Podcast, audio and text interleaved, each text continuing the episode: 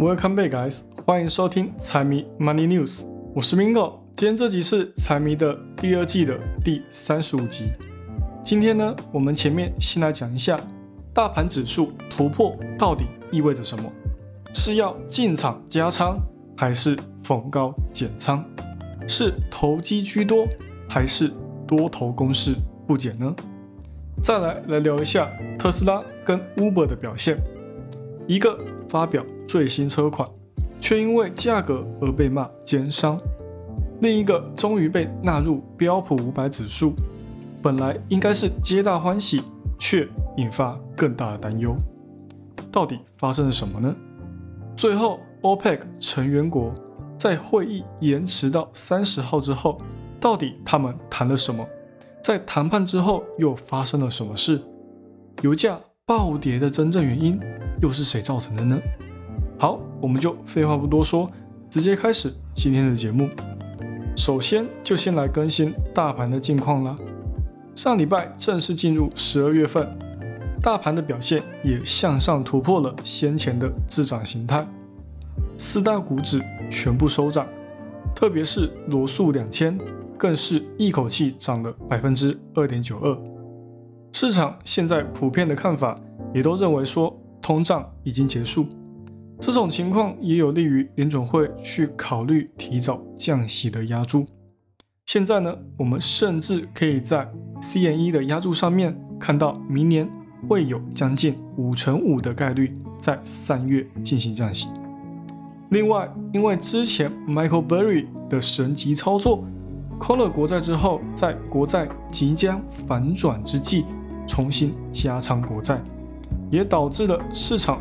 大部分的投资人也跟进他的步伐，当然，它不是主要原因让大家重新选择大举买入国债，只是因为联准会对交易的压注也改变的关系，让大家深信之后的市场也会朝着经济下滑、降息骤长的环境走，所以近期的国债收益率也因为这样不断的下跌，在前天。鲍威尔再次出现在大众的视野里，并且也谈到了他对于现在就去断定央行的政策跟之后的决断还为时过早的想法。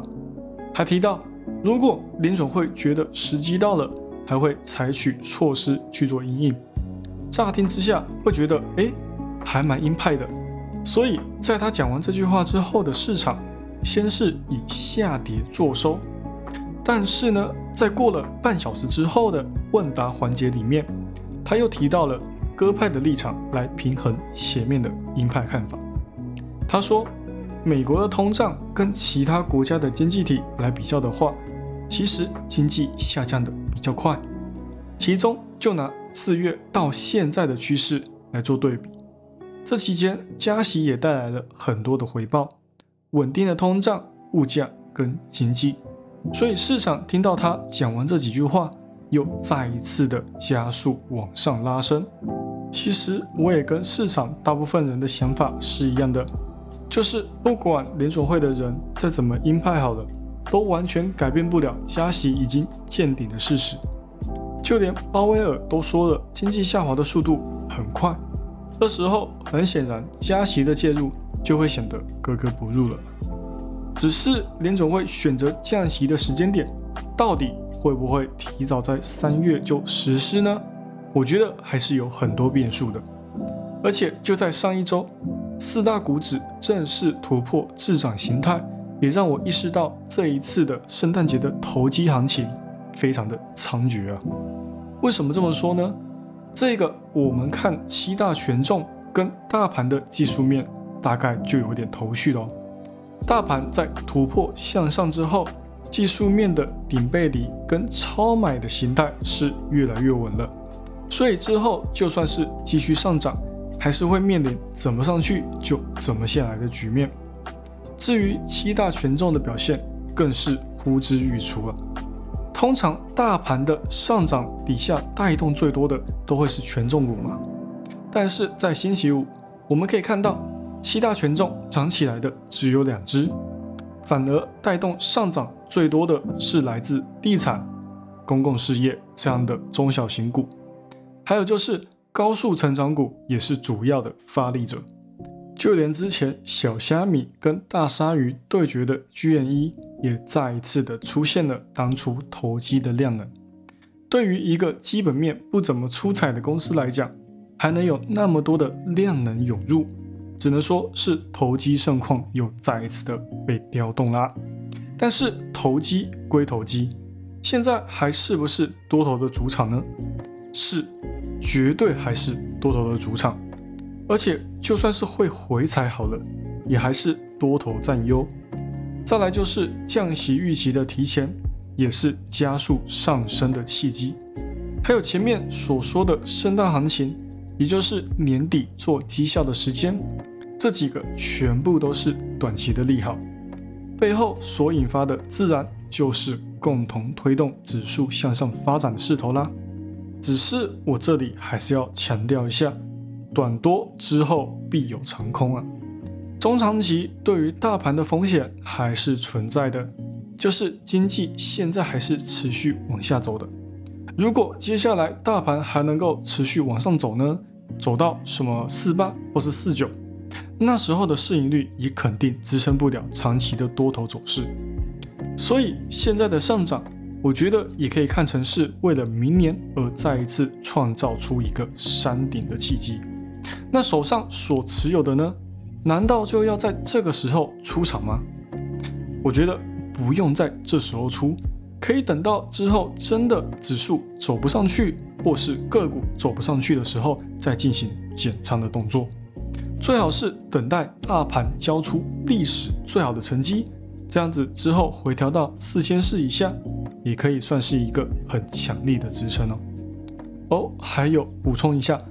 最近的上涨还有因为年底公司加速回购的因素哦，只是等到十二月八号之后，这段回购的窗口期就会正式的截止，也就是大多数的企业回购会在八号之前就停止，因为它是跟上一季的财报跟下一季的财报发布时间来进行确定的，所以八号之后量能会不会有所降低，这就不好说啦。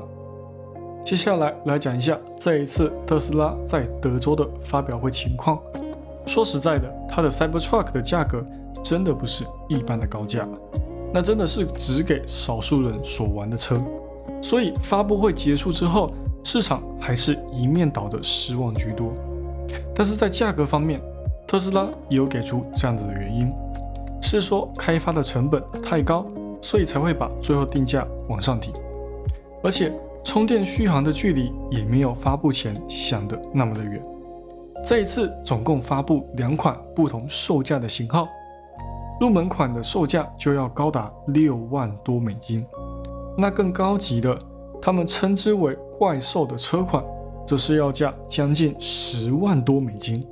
这对于一般客群来说，绝对不是他们首选的车系。这定价肯定是针对。更加富裕的客户来进行销售，毕竟它这台车的造型本身就很奇特了，所以这个价格反而好像又合理了起来。只是这也比之前市场所猜测的五万入门价贵了不少。加上这一次特斯拉为了保证他们的利润还有收入，特斯拉目前只有先把更高级的双电级跟三电级的车款首先试出。入门款呢，还需要再等上一段时间才会进行交付。那其实呢，这也透露出特斯拉一个问题，就是他们的产能问题还是短期的障碍啊。马斯克也表示说，到后年二零二五年之前，特斯拉都不会去大量生产 Cybertruck，所以未来两年我们都不会看到 Cybertruck 对于特斯拉的业绩有什么太大的贡献。华尔街那边的预计。也是给出今年一千五百辆，明年七万八千辆，跟其他车系来比，简直可以算是连成本抵消都做不到啊。那它的股价的话呢，目前市场对它的猜测还是在二三零以上进行震荡表现。虽然现在的确照着下跌的趋势线在走，但是也还是存在着往上突破的可能性。除非跌破底下的二一零的支撑位，那才是多头真正宣布放弃的时候。再来讲一下 Uber，在星期五盘后，它的股价跳涨百分之五点四九，原因是因为标普发布季度再平衡之后，这一次把 Uber 也纳入了标普指数之中了。那其实，在真正纳入之前呢，它本身的门槛就已经达到入场的资格喽，而且它还是美国公司里面市值最大但还没有加入标普五百的公司，现在才被纳入，反而不太意外。那股价在盘后飙涨，只能说是大家都想要趁被动基金进场之前，赶快进场卡位。那加入生效时间定在十八号。也代表说，只要十八号正式生效，被动基金就会进场，按照市值去补足在其他被踢出去的个股上面的占比。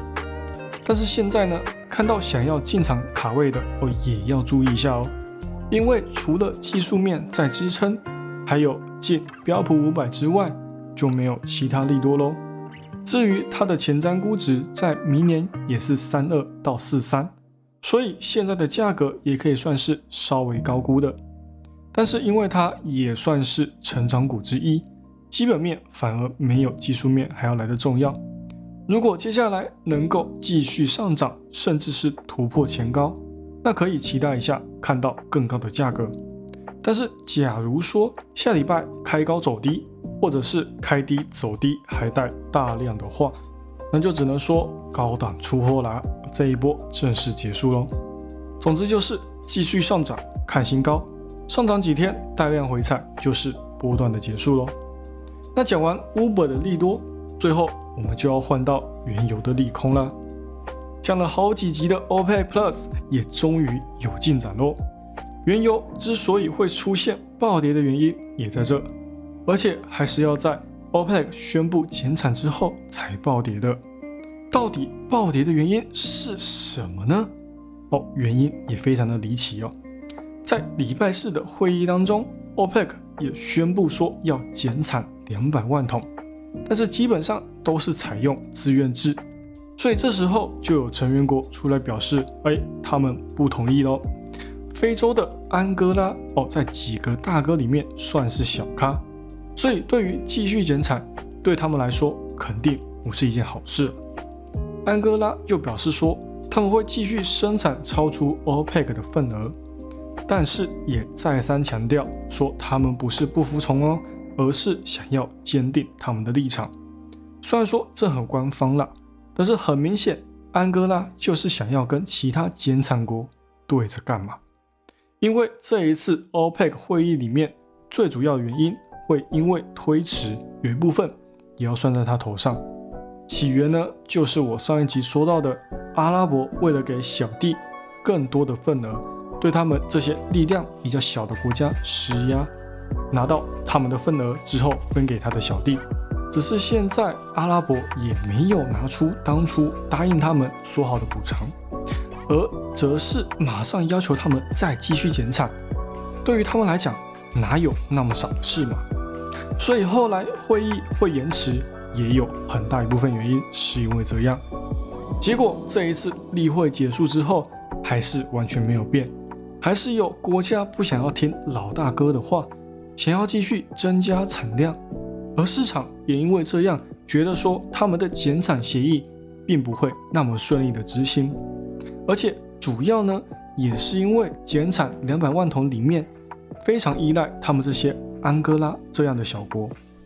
如果我们先扣除阿拉伯自己本来就要额外减产的一百万桶不说，真正需要减产的规模只有九十万桶左右。只是安哥拉作为非洲里面产油量第二大的国家，这一次却因为额度问题一再的降低自己的产量，他们说什么也都不会同意嘛。那说回油价上面呢，虽然影响下跌的因素有很多。但是市场的需求还是最主要的。前面油价的下跌，说到底还是因为对需求的担忧。而这一次会议上面的谈判失败，只能说是火上浇油啊。再者，再理性一点去看的话，这两百万桶可以说是完全不够市场再次把油价往上捧的，顶多只能够维持油价而已。所以需求还是那一个最大的问题。好了，以上就是今天的财经大小事，财迷 Money News 陪你阅览国际财经，让你不再对财经感到陌生，让财经与你没有距离。喜欢我节目的朋友们，帮我多多推荐给你的亲朋好友，记得 Follow and Share 一定要给它按下去哦。还有，不要忘了财迷也有 IG 跟 Facebook 哦，请大家多多帮财迷捧丢几嘞。那就这样喽，我是 Mingo，我们下期再见，拜拜。